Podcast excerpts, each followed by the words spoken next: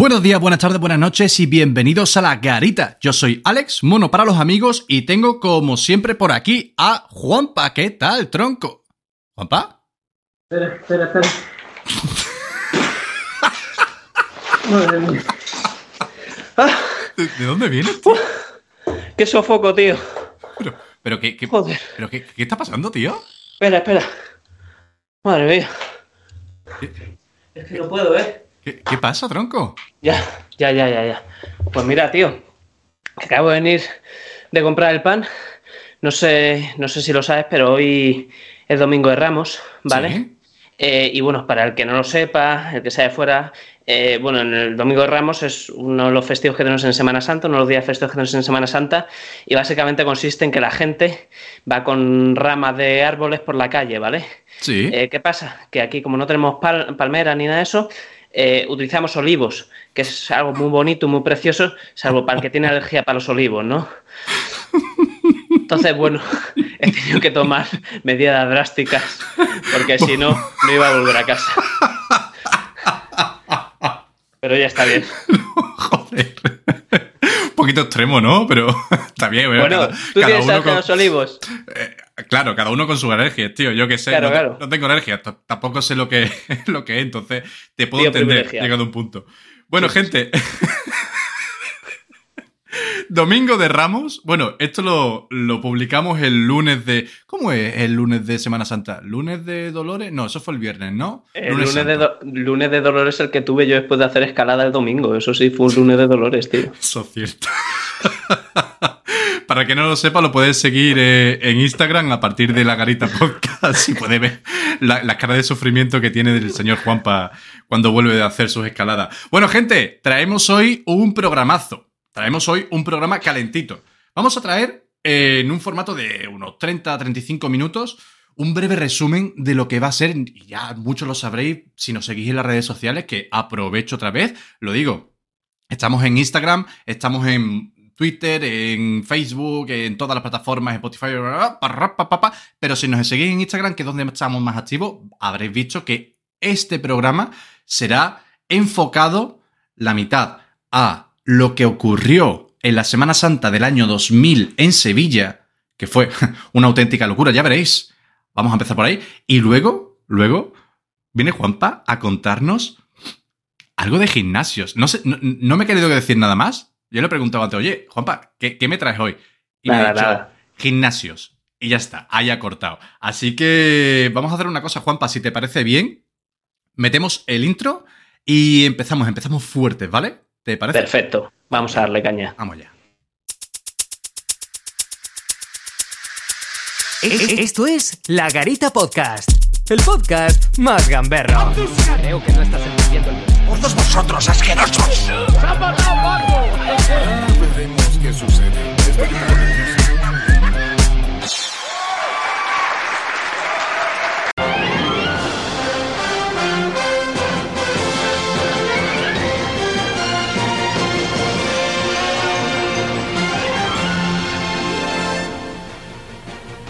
Cuatro días después de los incidentes que sembraron el pánico en la madrugada sevillana, no hay todavía una explicación convincente para poder entender lo que sucedió. Las diferentes hipótesis son contradictorias entre sí y mientras que se habla de un hombre armado con un cuchillo por un lado, por otro se sigue hablando de un grupo de jóvenes organizados que quisieron llevar a la realidad la fantasía de un juego de rol. El alcalde de la ciudad asegura que la posibilidad de que un solo hombre con un cuchillo provocara la histeria colectiva es remota.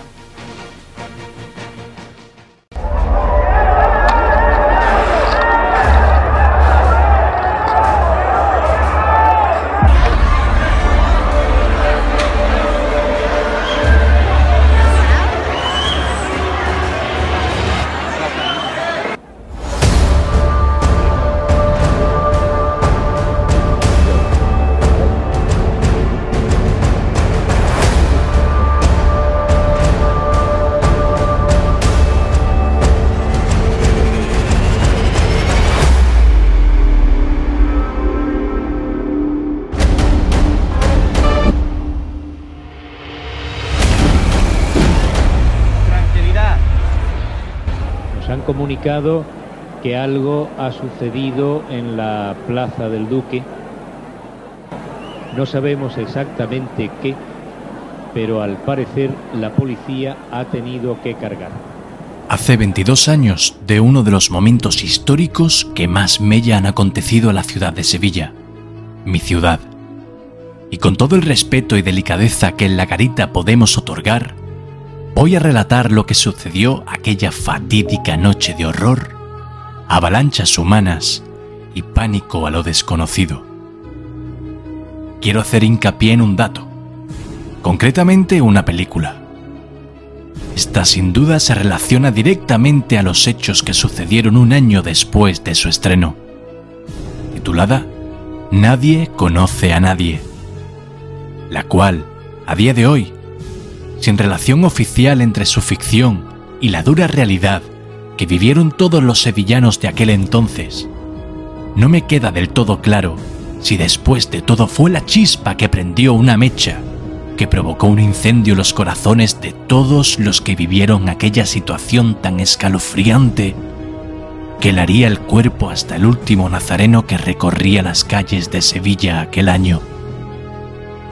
Nazarenos con pistolas, jugadores de rol, un hombre con un cuchillo y un toro de la maestranza suelto por unas calles abarrotadas de personas.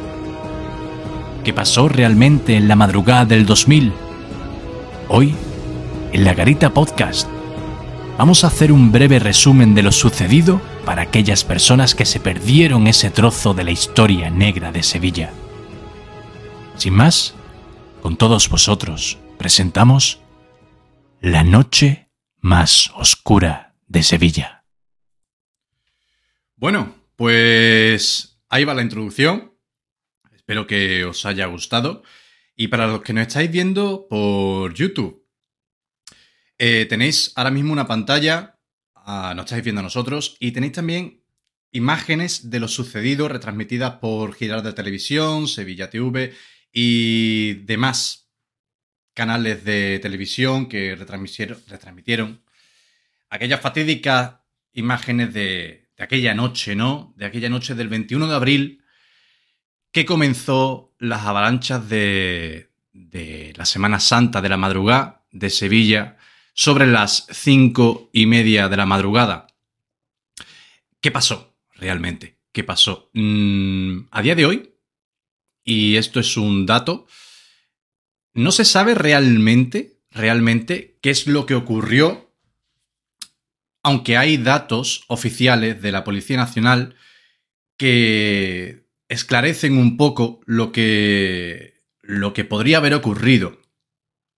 Hay gente que, que, lo relaciona directamente, como habréis podido escuchar en la intro, con una película que se estrenó un año antes, Casualidades de la Vida, aunque, bueno, la experiencia nos cuenta que muchas veces las casualidades no existen. Y bueno, vamos a empezar a ello. Os quiero hacer un poquito de, resumen, ¿no? De lo que pasó, de la gente, habrá mucha gente, mucha de la audiencia que no, bueno, ni siquiera habría nacido por aquel entonces. Yo viví aquella noche también. No me pillaron las avalanchas, estuve en otro punto de la ciudad viendo las cofradías, pero, pero sí que se sintió el pánico generalizado en la ciudad esa noche, por supuesto, y días después, incluso años después, hasta el día de hoy porque hay una frase muy famosa en Sevilla que se dice, a ver si esta madrugada la tenemos tranquila. Todo empezó, como ya os digo, en el año 2000, pero, y luego voy a hacer un pequeño resumen también de lo que pasó años posteriores, que ha, han ocurrido eh, situaciones similares y que no, no se han dado tanta coba en los medios pero han sido muy trágicas también, aunque no tanto como las de ese año. Os quiero comentar, para el que no estuviera en aquella época, eh, en el año 2000, en la Semana Santa, hay una noche que se llama la madrugada, en la cual hay procesiones que salen durante toda la noche, toda la noche, entre ellas el silencio, el gran poder, etcétera, etcétera. La, Macarena, por ejemplo, la mayoría son cofradías que van en silencio, tienen un voto de silencio, la cual pues nadie habla, ni, ni los nazarenos por supuesto, ni la gente, hay mucho respeto detrás de ellos. Solamente hay una banda de música organizada que algunos, por ejemplo, tocan el clarinete, pero de una forma muy limpia, muy baja, una, una, una música realmente, y para el que no sea católico ni, ni ferviente seguidor de este tipo de, de procesiones, sí que es verdad que le verá un punto, un punto cultural enorme. Al fin y al cabo, no hay que descartar que la Semana Santa de Sevilla, bueno, la Semana Santa globalmente, tiene una finalidad que, que- tiene, bueno, un nivel cultural enorme por todo lo que tiene detrás, la historia, eh, los artistas que están detrás de cada escultura, eh, todo el tema de las hermandades, los cientos de años que tienen cada una, las historias que tienen cada una detrás, es brutal. Entonces, esa Semana Santa, esa madrugada, ocurrieron unas avalanchas que nadie se podía haber esperado en una, en una noche como esa, con tanta seguridad, con tanta policía que había en ese momento, porque sí, sí es verdad que la policía de Sevilla eh, tiene un despliegue bestial cuando, cuando ocurre todo el tema de la Semana Santa. Hay mucha organización, pero se ve que no fue suficiente. Entonces, en ciertas calles de Sevilla, y ojo al dato, hubo siete focos exactamente, y los tengo por aquí anotados. Yo creo que se verá más o menos bien, pero lo voy a ir relatando uno a uno, ¿vale? Nadie sabe, como ya os digo, qué es, cuál fue la mecha que prendió tales avalanchas, pero vamos a remitirnos a los hechos.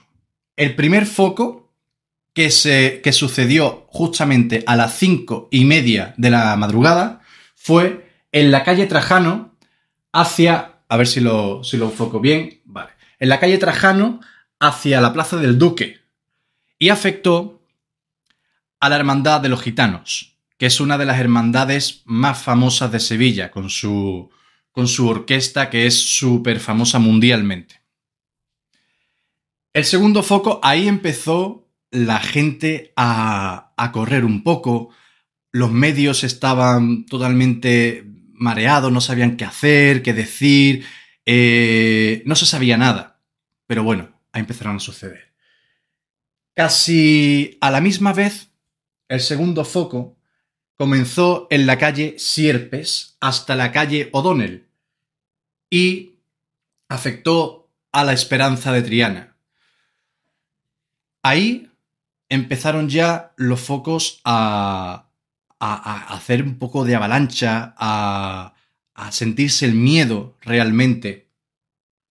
Los medios ya no sabían, desde el primer foco hasta el segundo, que pasarían pues pocos minutos, no, no sabían ni qué decir, qué hacer, eh, llamaban a la calma.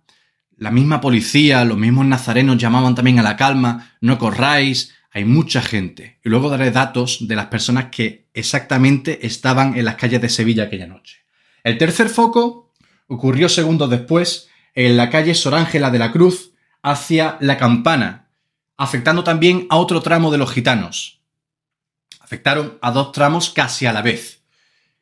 El cuarto foco fue en la calle Alfonso, 20 mm, Alfonso XII, perdón, y afectó al paso de la María Santísima de la Concepción. Un paso también bastante, bastante importante.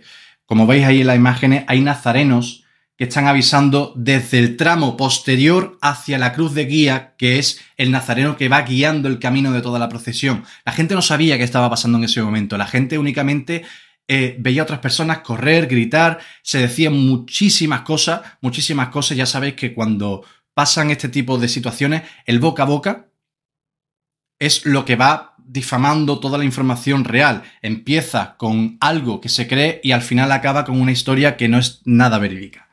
El quinto foco fue en la Plaza del Triunfo y afectó a la Hermandad del Calvario. Ahí mmm, la gente ya no sabía qué hacer, no sabía dónde meterse, la gente se metía en los bares que estaban abiertos, la gente se metía en sus coches, la gente corría desesperada, como estáis viendo, eso es la Plaza del Duque, exactamente, que, es una pequeña plaza donde hay el corte inglés, en pleno centro de Sevilla. Eh, imaginaros allí la de gente que había niños chicos, eh, hubo pisadas, hubo heridos, fue una auténtica locura. El sexto foco fue en la calle Cuna hacia El Salvador, afectando a la Hermandad de la Macarena.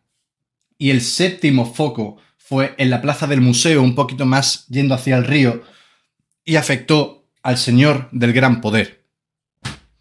Con esto que quiero deciros, y os voy a dar unos pequeños datos.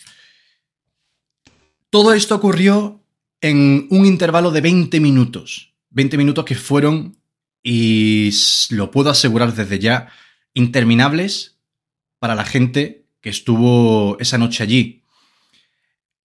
Hubo dos avalanchas masivas, masivas, en 600 u 800 metros de superficie. Imaginaros las carreras que hubo por allí, las avalanchas de personas, porque esa noche se hizo un conteo aproximado de la gente que estaba en el centro de Sevilla viendo la madrugada, y ojo al dato, se dijo que eran 700.000 personas. Imaginaros unas avalanchas de 700.000 personas corriendo como pollos sin cabeza, hacia un lado, hacia otro, haciéndose preguntas. Había gente que gritaba que había alguien con un arma, que habían escuchado disparos, que había hasta un toro de la Plaza de la Maestranza, la Plaza de Toros de Sevilla, que se había escapado y estaba llevándose a gente por delante. No sabía nada, no sabía la gente nada, lo único que sabían que tenían que correr y huir por su vida. Había que salvar su propia vida. También a todo esto hay que incluir que se contó que había 31.000 obstáculos entre sillas y vallas. O sea, para más Henry, eso fue, imaginaros una, una carrera en un estadio olímpico en el que tú tienes que saltar 4 o 5 vallas, pero añádele el plus de que hay 700.000 personas alrededor tuya y en vez de ser 5 vallas son pues 31.000. O sea, era un campo de minas, básicamente. Os voy a decir lo, algunos datos de interés que, que se relataron aquella noche, una vez ya pasado todo el pánico, incluso días después.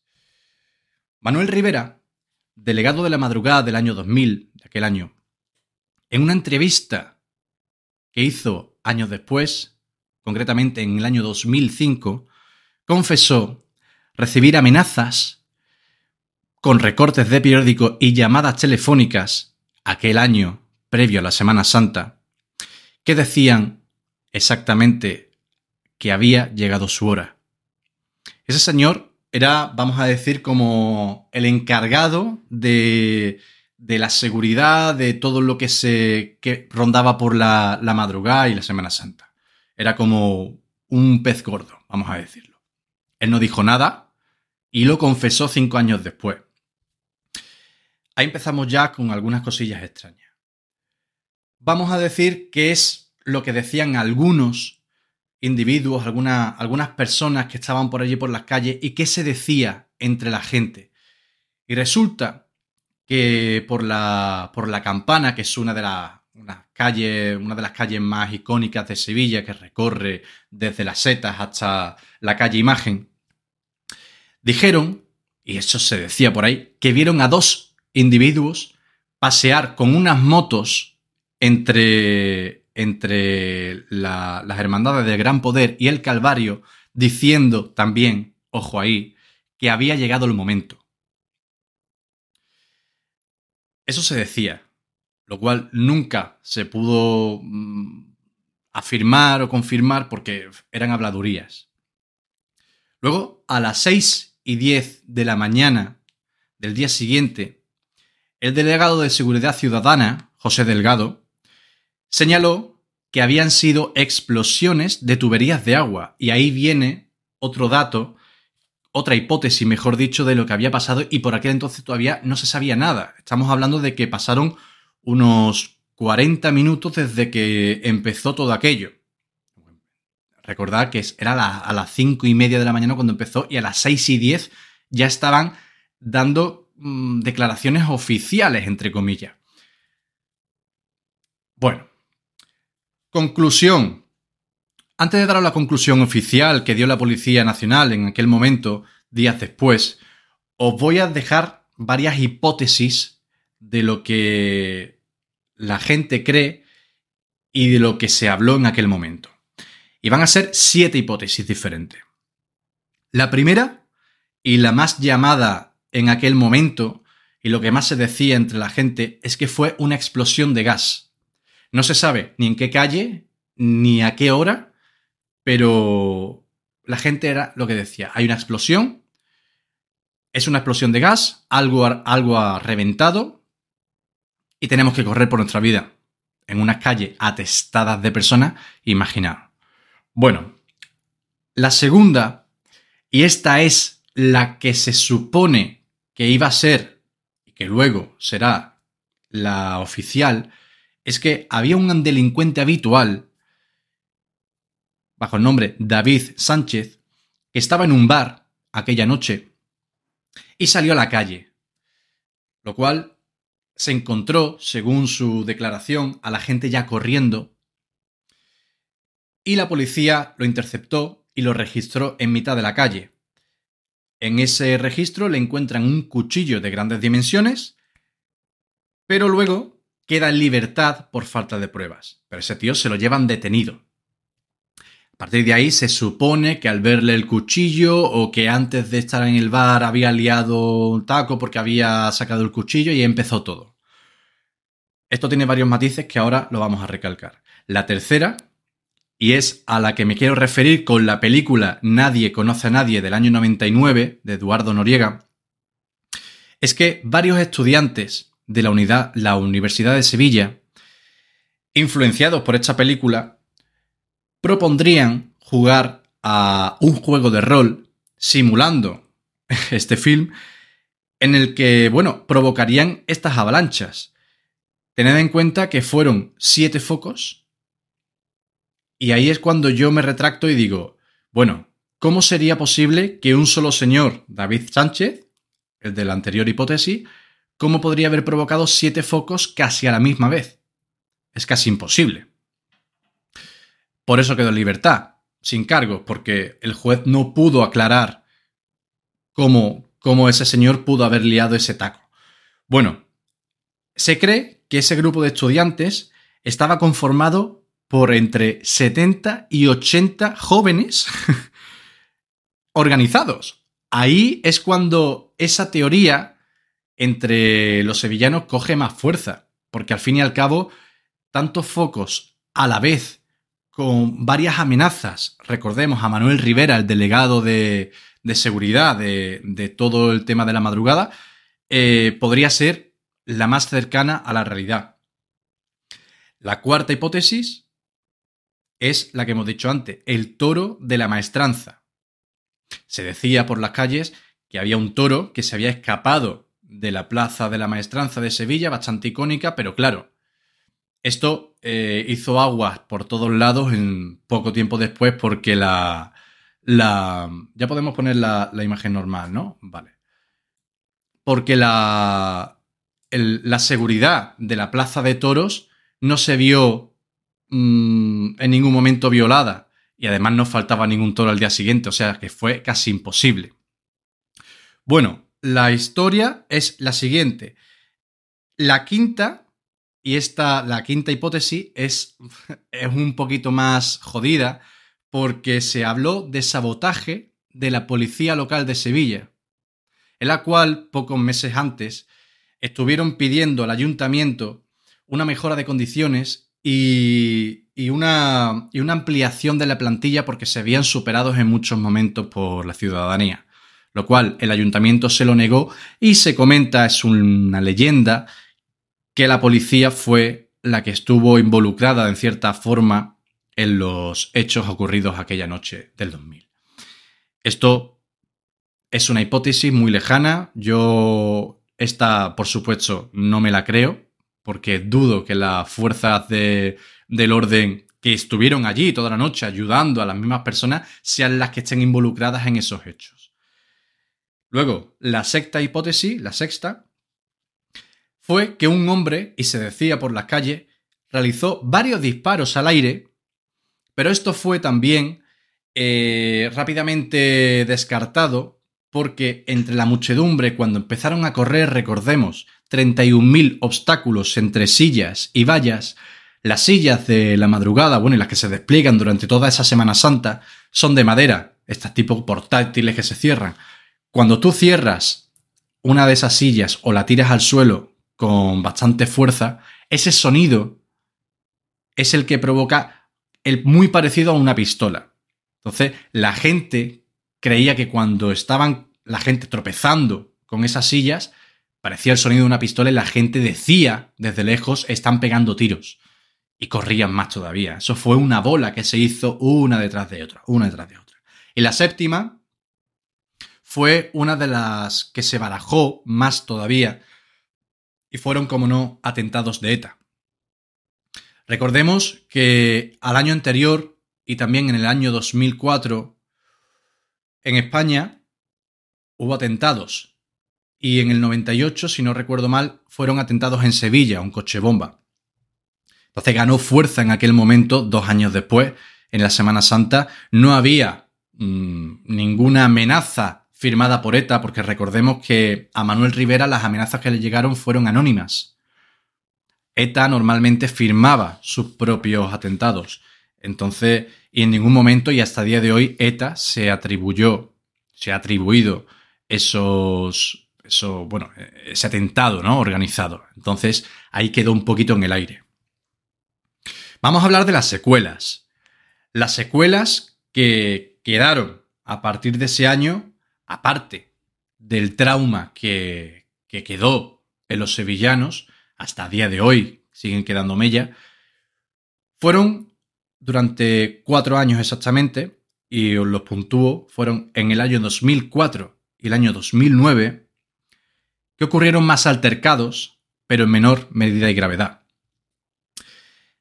Hubo pequeñas carrerillas, se llama, eh, pequeños heridos, pequeñas avalanchas, pero nada que ver con lo que pasó el año 2000.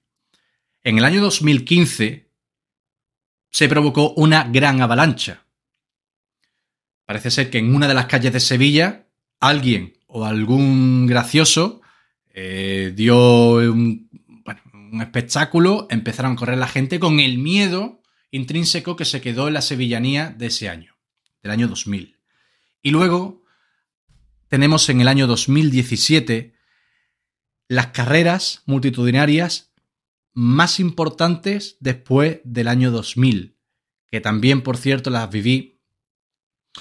Fueron las avalanchas más graves que se recuerdan en Sevilla después de aquel año, pero con la característica de que en el 2017 la organización que tenía ya la policía previo a lo que pasó 17 años atrás eran mucho más redonda, eran mucho mejores. Entonces, solo provocaron, bueno, provocaron heridos, provocaron histeria colectiva, provocaron, pero nada que ver con lo que pasó aquel año no fue comparable. Entonces, con esto, ¿qué os quiero decir? Y me gustaría que me dieras tu opinión, Juanpa. ¿Con esto qué quiero decir? Quiero decir que, que hay que tener bastante cuidado, obviamente, cuando hay congregaciones multitudinarias en la calle y más en las calles estrechas como son las del centro de Sevilla. Hay que ir con mucho ojo y sobre todo, sobre todo, siempre guardar la calma. Hay que tener mucho cuidado, mucho cuidado cuando ves a alguien y te dice y te cuenta y corre y no sé qué. Oye, espérate un momento. En la psique humana siempre, siempre va a haber el camino más rápido y más fácil. Oye, el de corre por tu vida, porque al fin y al cabo es instinto.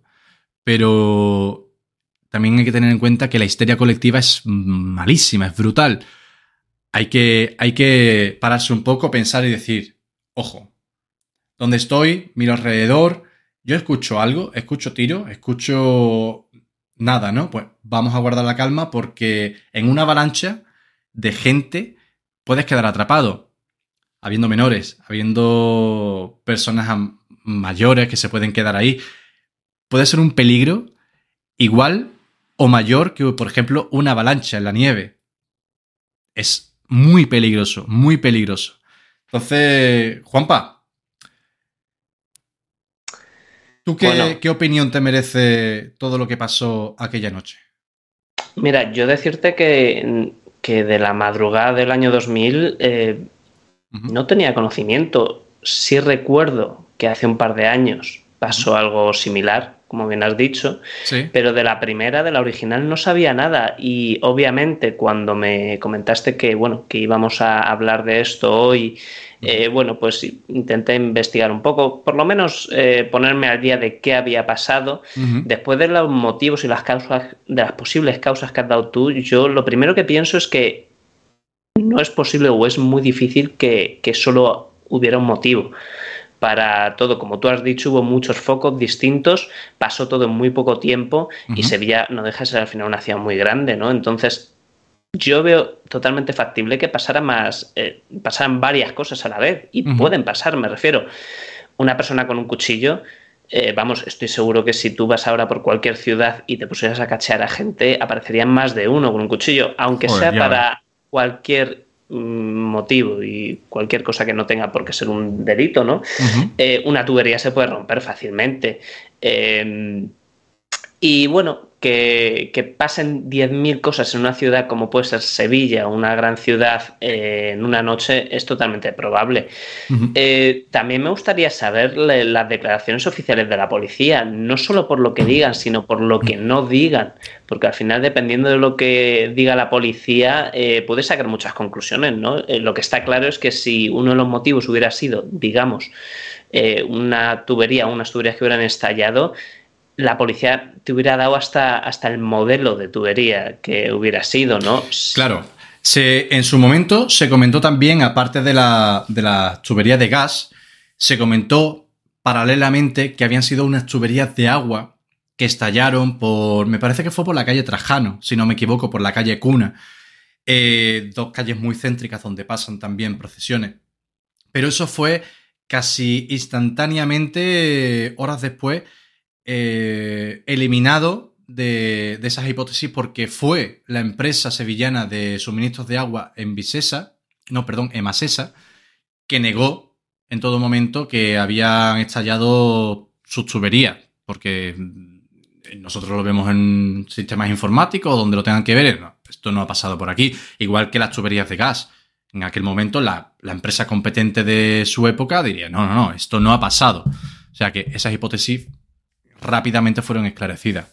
También tenemos que tener en cuenta una cosa, y es que en el, en el año 2000, a finales de los 90, eh, no había obviamente tantos móviles y mucho menos tanta red social. Eh, no se estaba tan conectado como hoy en día, ¿no? Y eso es bueno, porque obviamente las noticias falsas eh, las puedes mentir antes, pero también es malo, porque al final, si una mentira, a poco que pueda tener un poquito de sentido, la dices diez mil veces, al final la gente se lo va a creer. y eso no lo puedes mentir tan fácil del boca a boca no es tan fácil.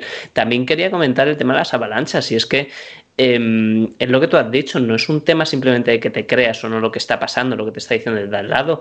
Si tú tienes a 100 personas detrás tuya corriendo hacia ti, eh, tú corres por pura supervivencia, porque en una avalancha eh, o corres o te van a aplastar seguramente, y más pues lo que tú dices, en calles estrechas, calles antiguas, donde no tienes recovecos donde esconderte, y más si vas con tu familia, tus hijos, quien sea que depende de ti, ¿no? Entonces, eh, mucha gente seguramente correría, obviamente sin, sin, motivo alguno, simplemente para salvarse ellos mismos de, la que venía detrás. Fíjate, ahora que lo estás diciendo, me recuerda bastante lo que pasó aquella madrugada de 2000 a los atentados en las Ramblas. Mm. Eh, los comercios, en aquel momento, que eran en aquella noche hay algunos comercios que son casi privados, ¿no? Vamos a así decirlo, porque pueden entrar ciertos amigos de las hermandades, porque si no se llenaría, eso sería un despopor. Y aquella noche, los mismos comerciantes obviamente abrieron sus puertas a todo el mundo, entraros porque la avalancha está aquí fuera y os matan. Es que os matan, es que os pasan por encima. Los bares se llenaron de gente. Hay que tener en cuenta también la, la, las pedazos de personas que hubieron allí que ayudaron. Los bomberos, que sí la policía local, los mismos hosteleros que abrieron sus puertas. El corte inglés me parece, no sé si recuerdo mal si fue en 2017 o en el 2000, que abrieron también sus puertas y se metieron en los comercios para que, para que una cosa así no volviera a suceder. Es una auténtica locura. Yo no me quiero ver en algo así metido, ¿eh? involucrado. Acuérdate también eh, los concier- el concierto este aquí en Madrid, eh, donde fallecieron un par de personas, si no me equivoco. que ¿De quién fue? ¿De, de Steve Aoki o, o de- fue de música electrónica? Sí, pero a Eh, ver, eso también hay que tener en cuenta. O sea, ahí lo que pasó en Madrid fue por una, por una negligencia del mismo propietario, del mismo organizador del concierto. Eh, por lo visto, el aforo eh, superaba la cantidad, pero por crece. Entonces, claro, en cualquier momento algún tonto saca una pistola o pasó. Es que no recuerdo qué pasó. ¿Alguien se murió allí? Aquí no, bueno, básicamente lo que pasó, si no me equivoco, es que el, el- el aforo se superó con creces y luego obviamente no la gente no podía salir por las salidas establecidas ya por temas de negligencias y tal. Y obviamente. De todos modos, tú has descartado rápidamente el, el tema de que hubiera sido también debido a un sabotaje interno por la policía, por temas de sus salarios y tal. Obviamente, eh, un sabotaje general es muy peliculero, ¿no? Claro. Pero no podemos descartar tampoco una negligencia, ¿no? Que sea otra variable de las muchas que pudieron concurrir, ¿no? Hablamos, imagínate, pues bueno, eh, un loco con un arma, tuberías eh, reventadas y negligencia a lo mejor de una patrulla de policía, una serie de personas dentro de los cuerpos que, que no pudieron o no quisieron darle más importancia a lo mejor a lo que empezó como un rumor y, y acabó yéndose de las manos, ¿no? Al final eh, un policía, un cuerpo de seguridad puede controlar a, a un par de personas que empiecen a hablar o a decir, pero cuando ya hablamos de 200 personas corriendo hacia un lado u otro, obviamente eso es inmanejable. Eh, también pudo Muy darse difícil. el caso una negligencia. Se pudo dar el caso, pero al igual que yo he descartado rápidamente esa teoría, es porque cuando hay más de dos o tres personas involucradas en un caso así, yo creo que al final alguien al cabo de los años acaba cantando.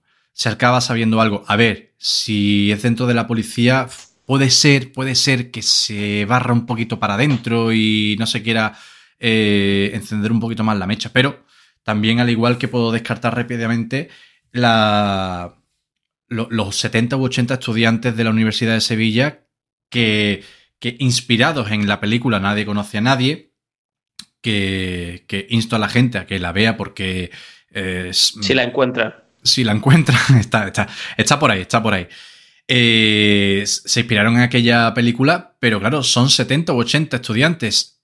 Yo creo que en 70 o 80 estudiantes, después de 22 años, alguno, alguno habrá dicho algo, o algo se sabría. Eh, Y además todavía era muy reciente, si te acuerdas, eh, el asesinato de, el asesino de la katana, que también obviamente estuvo influenciado por un juego de rol, un Fantasy, videojuego ¿no? y tal, sí. Eh, yo creo que ya con eso casi desmontas todo, ¿no? Porque está todo Claro. muy junto en el tiempo y, y Mm. como tú has dicho, 70, 80 personas que nadie diga nada. A mí lo que más me ha extrañado de, de las, eh, de los posibles motivos que has comentado ha sido las amenazas de las amenazas que recibió eh, Manuel, el, el, no, el jefe de la cofradía, de unas cofradías. Porque al final dices, sí, él lo reconoció, pero cinco años después, Claro, eso huele muy raro. claro. A ver, lo reconoció cinco años después en una entrevista, creo que fue por la cadena Ser, si no me equivoco.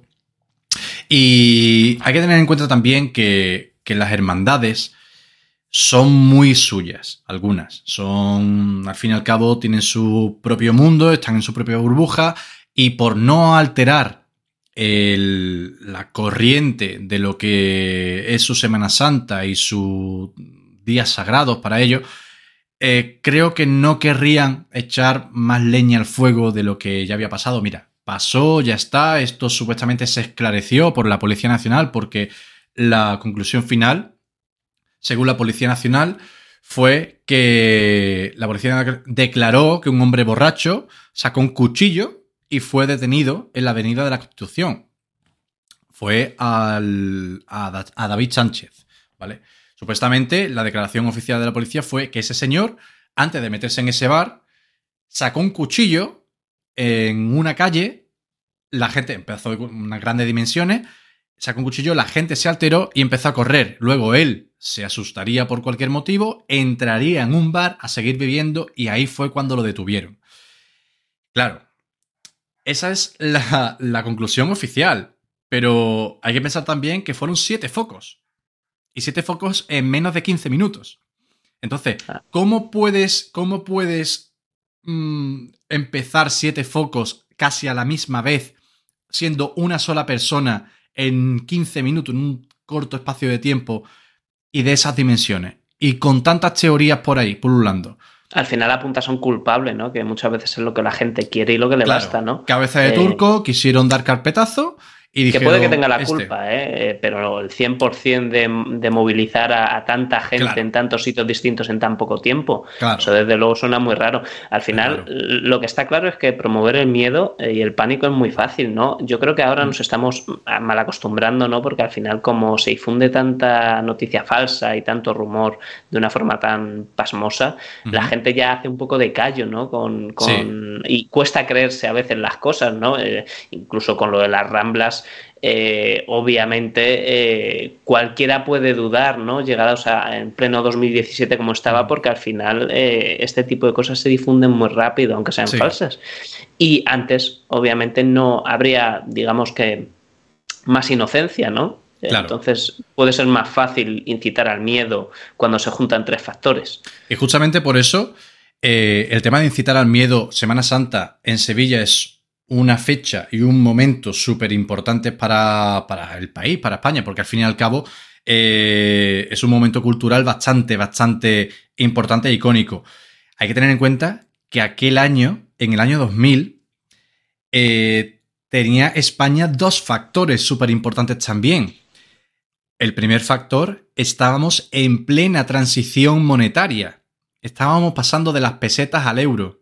O sea, España estaba en un espacio más o menos en blanco en la cual había gente que quería cambiar, gente que no. Estamos hablando al fin y al cabo pensamientos contradictorios unos con Mm. otros. Entonces, habría grupos que le enca- les encantaría crear la controversia, que si crear mareos y tal. Y la segunda y el segundo La segunda es- sé cuál es. Obviamente no puede ser de otro modo la victoria en urnas por mayoría absoluta de don José María Aznar. Entiendo que te refieres a eso, ¿no?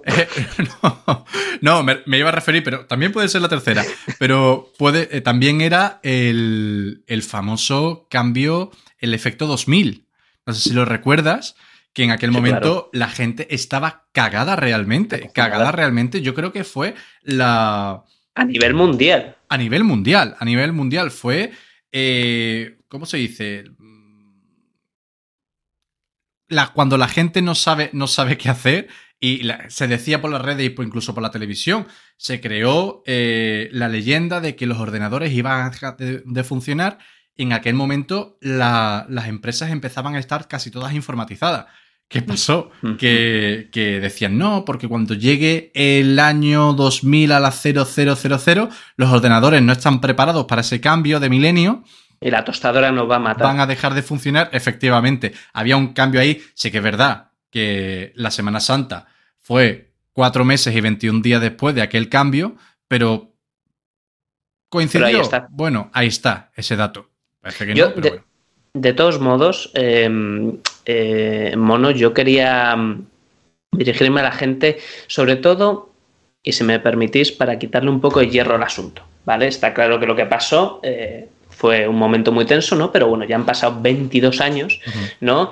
Eh, y yo quería, eh, yo he estado pensando durante estos días que estamos preparando el programa en, en otros posibles em, eh, otras posibles eh, causas ¿no? de, de la madrugada, de, de estos alborotos. Y he listado unas cuantas, ¿vale? Entonces, las voy a ir diciendo y, y quiero que me digas, y bueno, que la gente si quiere que comente en YouTube, que puede, em, ¿qué les parece? Porque yo las veo bastante factibles y, y- y bastante probables. Me parece. La primera, yo creo que la más obvia y la que todos pensamos después de las siete que has dicho, es que la pantoja está por ahí por la calle firmando autógrafos. Lo veo bastante. No sé qué dijo la policía al respecto, pero se Puede hablaba poco. Puede ser, puede ser, puede ser. También. La maestranza estaba firmando. Sí, sí, sí. También pienso, y esto ya está relacionado con los alborotos que hubo más adelante, en 2016-2017. Mm. Creo que uno de los motivos de esos sucesos en concreto más recientes fue que eh, al mismo tiempo que hacía la Semana Santa se realizó una carrera popular en protesta por la construcción de las setas, allí en Sevilla. Entonces, claro, al final la, la gente corriendo iba a ver, desde luego. Em, yo también pienso que uno de los motivos puede ser que, que se corrió el rumor entre la gente, eh, como la pólvora, de que un hincha del Betis y uno del Sevilla se estaban tomando una cerveza juntos y la gente obviamente Dios, empezó a salir para verlo. Eso, yo creo que provocaría más daños incluso eso, ¿eh? Sí, ¿verdad? Sí, sí. Ahí- Y hay, hay, ciertos puntos en hay ciertos puntos claves en Sevilla en la cual el tiempo y el espacio confluyen y si pasas justamente por esa línea te puedes perder en un agujero negro. Esos puntos concretamente son cuando comparten local Peña Sevillista y Peña Bética. Eh, yo creo que hay un baño que, que lo tienen conjunto, ¿vale? Si Sí, entras ¿no? ahí es como, es como entrar en otra dimensión. O sea, apareces directamente en el año 78 o por ahí, cuando, cuando, cuando Rafa Paz jugaba en el Sevilla. Sí, ¿no? Pues sí, sí, más o menos. Otro- otra de las causas que a mí se me ocurre, eh, y esta yo creo que, que también puede tener mucho sentido, es que a lo mejor regalaban copita de vino y chicharrones a los 10 primeros en, en la taberna Perejil. Ahí entonces justificarías que hasta los cofrades Sí, corrieran con la cruz encima. a totalmente, totalmente. De hecho, eh, el de la cruz de guía no cabía por la puerta y ahí empezaron ya los alborotos.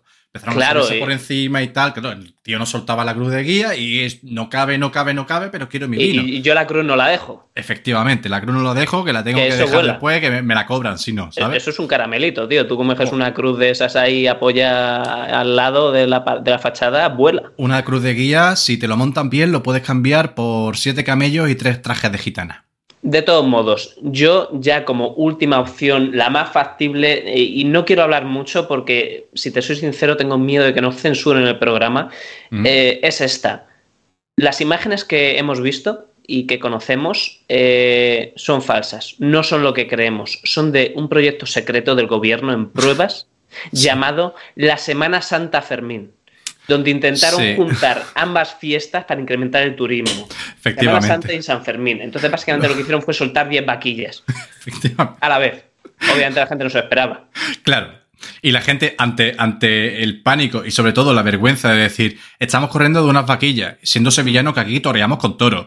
Todo- Eso. eh, ahí dijeron, mejor no decimos lo de la vaquilla. Claro, claro. claro. Eh, hablando de esto, y ya dejo un- pequeño detalle que alguna vez saldrá en algunos programas. Hablando de esto de soltar vaquillas por la ciudad, en mi pueblo, eh, donde vivo, hay una tradición muy bonita, muy preciosa, un poco tonta, pero bueno, es tradición, como casi todas. De las que hablaré más adelante, ¿vale? Todavía no se tercia, pero hablaré más adelante y tienen que ver con vaquillas y, y- y soltarlas. Así que ahí lo dejo y, y Me lo monto bien. Vale. esa- esas son mis hipótesis. Oye, me encanta. Y que la gente siga dejando sus hipótesis en, en los comentarios de, de YouTube. Porque, por cierto, lo tenemos por aquí. Bueno, mm, a ver si lo puedo poner. Ahora, no, no me deja. Vale, da igual.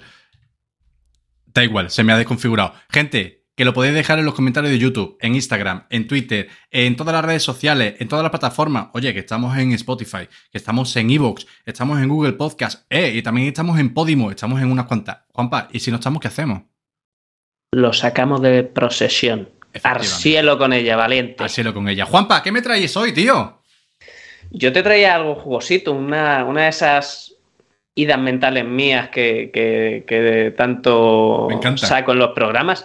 Tomo, yo te iba a decir una cosa. Este programa, la verdad es que se nos ha hecho nos ha bastante extenso. No Sí. sé si prefieres que siga trabajando en ello y para el siguiente saque algo todavía más alocado. Mira, podemos ¿Cómo lo hacer una cosa. Sácame un tráiler. ¿Te saca un tráiler? Sí, puede ser. Sí, sí, claro, claro. Si eres capaz. Eh, no tenemos música de tráiler, eh, la ponemos luego, no sé, depende de las ganas que tengamos, ¿no? Si no, la, la- la pongo en postproducción.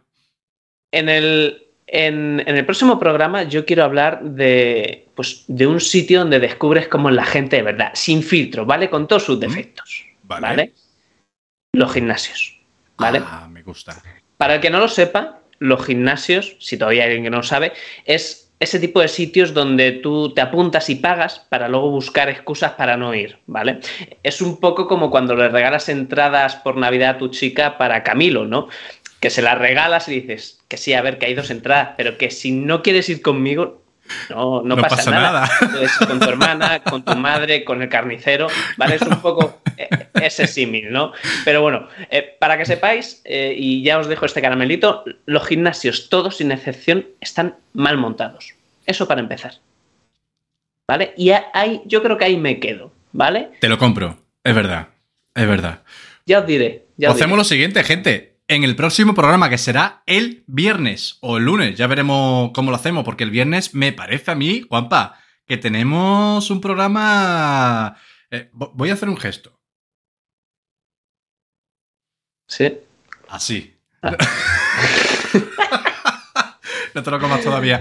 Eh, solamente os digo eso, ¿vale? Y para el que nos esté escuchando, tiene que ver con el aire. el aire. ¿Puedo, puedo- puedo dar otro- otra pista más en Venga, formato de canción? Vuela, vuela. No te hace falta equipaje. Me encanta, me encanta el tráiler.